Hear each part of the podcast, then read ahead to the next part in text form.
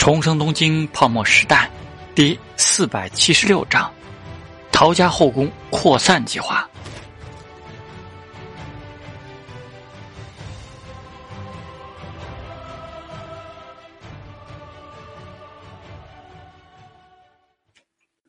随后，上天下那就开始逗弄小野寺流奈抱着小婴儿，轻声说道：“真漂亮，名字就叫陶拓海吗？”“是啊。”小野寺流奈向着陶志明说道：“将来这孩子会承担一些在海外开拓事业的任务。”甜甜笑道：“谢谢你让他叫我回来了。其实不用的。”他说的是实话。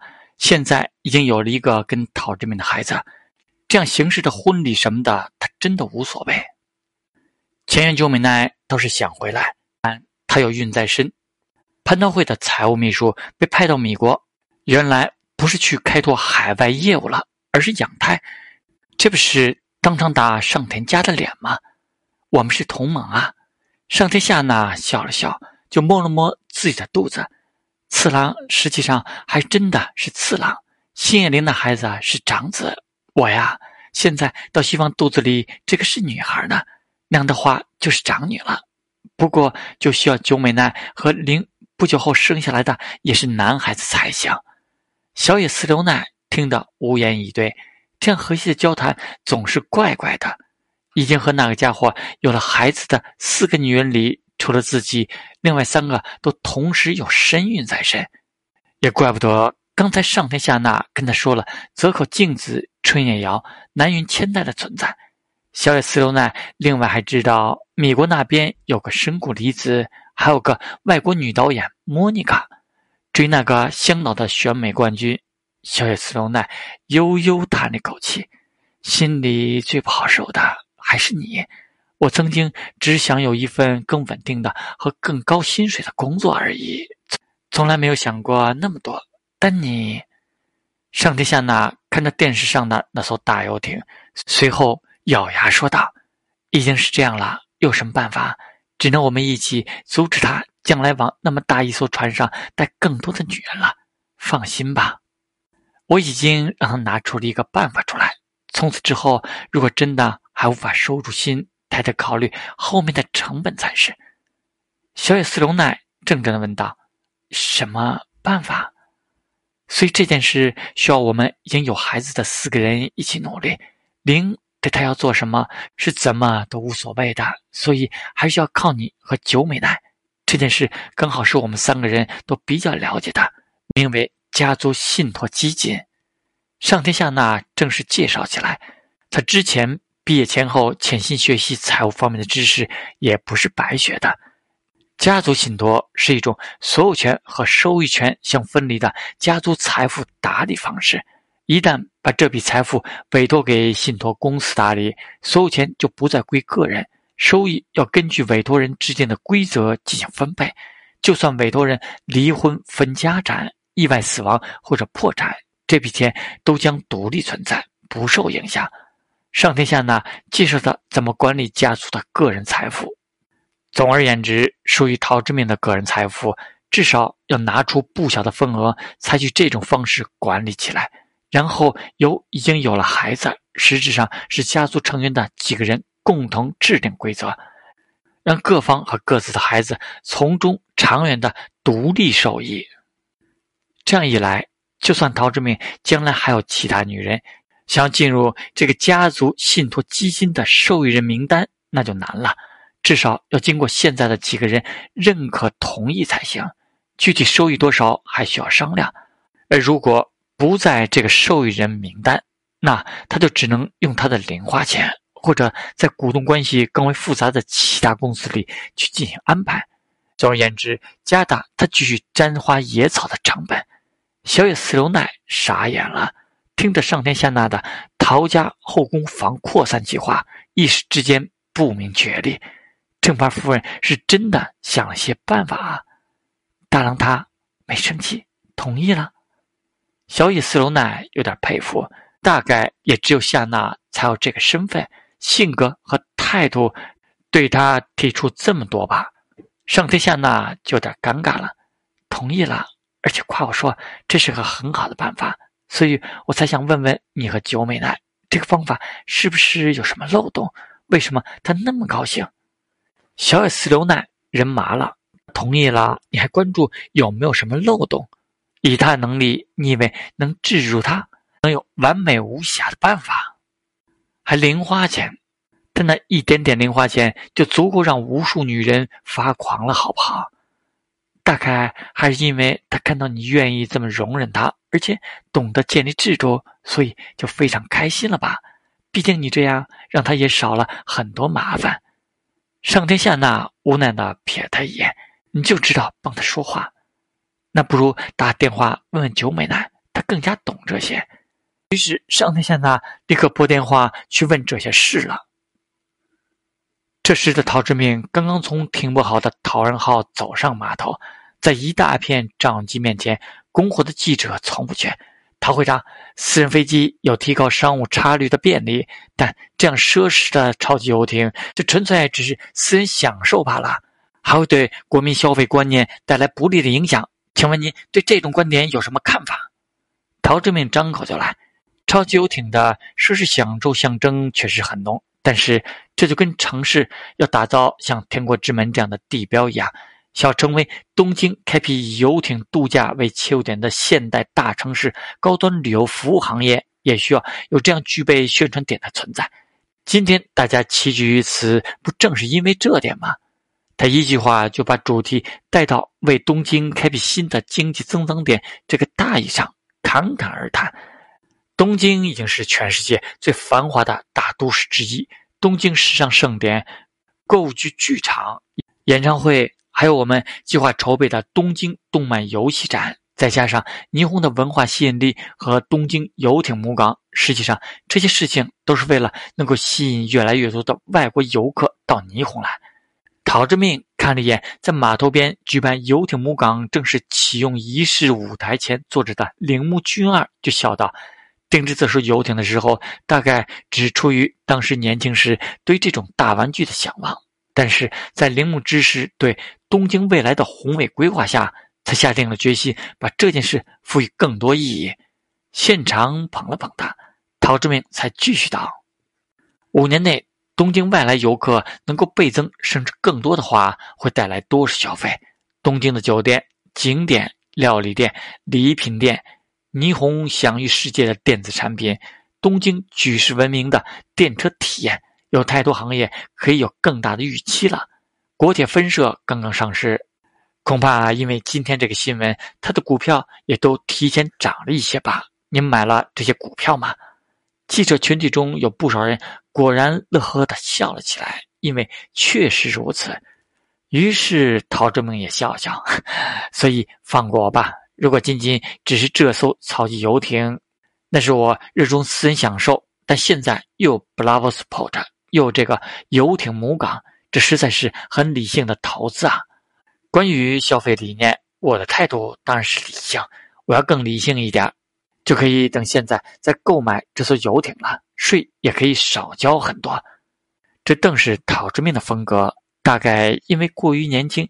他采访总是不像另外那些大人物一样一板一眼、俏皮话很多，但应付完这些好事的记者，和铃木俊二等人一起正式建立、举办游艇母港正式启用仪式时，他的言行举止也无可挑剔。超级游艇可以在码头这边拍，但不能上船去。过了一会儿，船上一大堆外国工人下来了，有记者拉着采访。听他们讲是怎么为了赶上游艇主人的婚期，一路往这边航行，一边在船上进行最后装饰的。随后，陈阳水和入江雄太等人一起上去了，开始进行各种私人安全方面的布置。客人已经到了不少，离婚礼举办的那一天，也就是陶之命生日那一天，只剩下不到七十二小时可以准备了。东京来的陶之命这么多朋友，而且都是比较有分量的。这个规格足以组织一次比较大的论坛或者商务考察团了。铃木俊二专门过来，自然也不仅仅是参加游艇母港的正式启用仪式这么简单。随后，东京都厅那边就在最上王子酒店那边举办了招待会，接过了这两天的行程安排。不论是能够谈成一些出口订单，还是能够谈成一些投资合作，对东京都厅来说都是一份成绩。客人还在陆续到来，陶志明接着要准备婚礼的事，不必他们多应酬，随后就赶回来看这个被他取名为拓海、玉宇双关味道的三儿子了。现在大儿子陶星也跟着星野灵，二小子变成了小舅子。这个三儿子要让他们在米国那边长大，将来他的米国国籍能方便后续的一些事业计划。拓海啊，陶志明在那自得其乐地说：“给你买辆 A E 八六吧。”上天下那和小野四流奈面面相觑，不知道他说些什么胡话。然后上天下那就悠悠问道：“灵和救美奈都有身孕，来不了，就只有刘奈姐姐了。”此刻小姐不来，还有另外那些呢？陶志明虽然浪是有点浪，但毕竟不是九年义务教育的漏网之鱼。虽然霓虹这边风气要离谱得多，过去积淀下来的价值观还是让他小尴尬了一下。所以说，家族信托吧，刘奈过来也正好聊聊这个事情怎么操作。我的钱比外人想象的都多了，还是不适宜委托给外人，这会破坏我的计划。所以，可以考虑成立一个专门的私人信托公司，我自己委托给自己。说到这里，上天下那只是一知半解。小野四楼奈之前专攻股市和汇市投资就挺吃力了，更是只能陶志明说什么他听着。但陶志明确实不反对这个方案，家族信托是个传承财富挺好的方式，但其中一个大核心就是构架。一定得设置好，作为受托方的资金管理机构一定得靠谱。这个概念并不新鲜，但确实是等到了进入九十年代，资本世界一家独大了，富人们开始越来越没有两极争霸时那么低调，于是这些东西就和私人飞机、豪华游艇这些行业一起前所未有的繁荣起来。陶志明已经打下了这个基础，到时候再通过这个建立信誉。为这些富豪们打理一部分家族信托，那可真是一个利器在手。反正他知道大势往哪一方走，花个三十年积累信誉，陶志明特别有这个耐心，为这些富人打理家族的部分资产，知道他们的后代受益人都是哪些人，这个过程里能积累多少有价值的信息。就算那些传统的西方富豪信不过他。陶志明如果把这个坑先挖好，将来夏国经济繁腾过程中，那些得利者想往国外这边配置一些资产的时候，拜的码头是谁？香岛的布局不是白布的。陶志明早就有心在国外扩张这个大口袋了。于是，陶志明兴致勃勃地说道：“这次正好是个机会，借着我结婚了这个机会。”我向他们透露，要开始建立一个家族信托了。为此，尝试这种模式，自己建立一个私人信托公司。有些人还不懂这个概念，我公开聊一聊，他们肯定以为我拉一些人在我这个私人信托公司里配置一份家族信托基金试试。然后，陶志明嘿嘿笑着：“ 我这个家族信托基金的规模超过他们想象，他们当然不会以为全部是我的钱。”家族信托对客户信息是绝对保密的，他们就只能去猜我拉了哪些人愿意试一试。但不论如何，能把这么多钱交给我，说明我这个人的信誉不错呀。大家相信我，这就是非常好的开始。上天下那听呆了，所以说这件事其实也可以去赚别人的钱。当然了，陶志明笑容满面，所以说你这个主意很好，提醒我了。干得漂亮，小娜！上天下那恨不得掐一下他这个无赖嘴脸。明明是为了防止你用心了的女人越来越多想出来的办法。那这个私人信托公司由谁去负责管理，非常非常重要吧？小艾斯罗奈问了个非常关键的问题。的确如此，陶志明也收起了笑容。这个位置必须是陶志明最信任的人。因为这个位置是知道陶志明有多少真实财产的，至少知道一部分。而仅仅这一部分，就比外人对他估计的要多得多。这还牵扯到目前陶志明身边的这些人里，谁确实是他最信任的人，包括懂得一点金融知识的这几个女人，似乎选谁都不合适。陶志明就说道：“到时候你们作为家族信托的监管人，这没有问题。私人信托公司，我准备先交给深谷离子来管理。”他，上天下那皱皱眉，陶之命点点头。他的性格是最合适的，也非常专业，而且冷静。最主要的是，他现在绝对值得信任，而且他和你们不会有关于家族信托未来利益分配的冲突。听陶之命简单说了说深谷离子和第一泉银行的梁子，知道陶之命后面。会被第一泉银行和绝山信言作为突破口的上天下那骇然问道：“他被折磨的？”“是的，你知道姚他母亲的遭遇，就能想象一些了。总而言之，是不会有孩子了。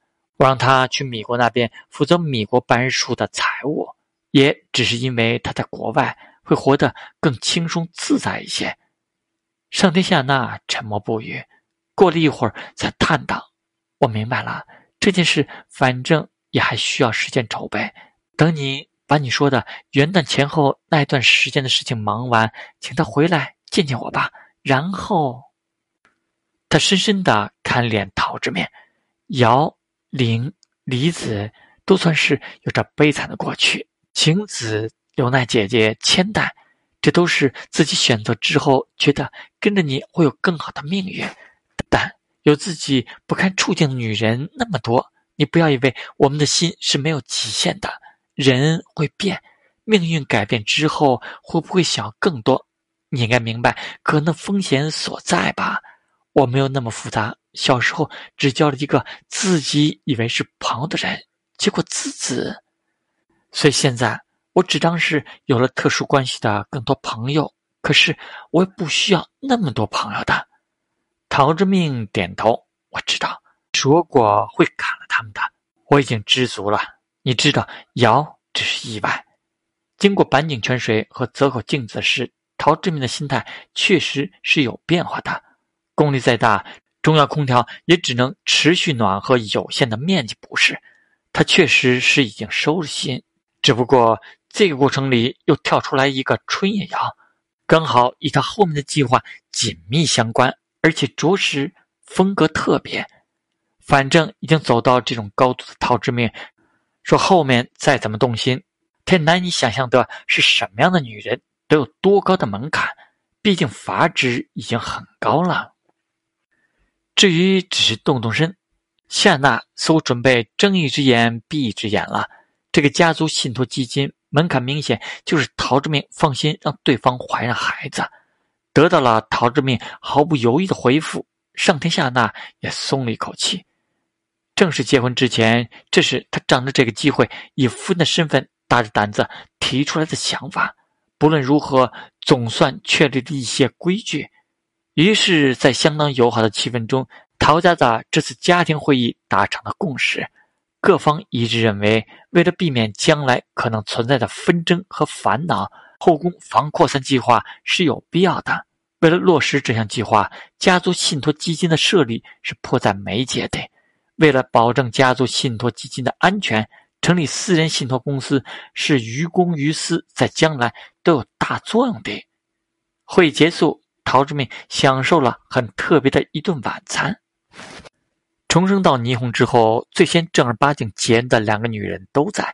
陶志明只觉得在家庭和谐方面有如今的成就，也就像此时已经要达到巅峰的霓虹泡沫一样了。满招损，谦得意，过犹不及呀！该采取紧缩政策了。心中安全感倍增的上田夏娜说句：“刘娜姐姐这么久一直在米国，你多陪陪她吧。”之后看着他们往楼上走，随后也恍惚了一下。怎么就一步步变成了这样？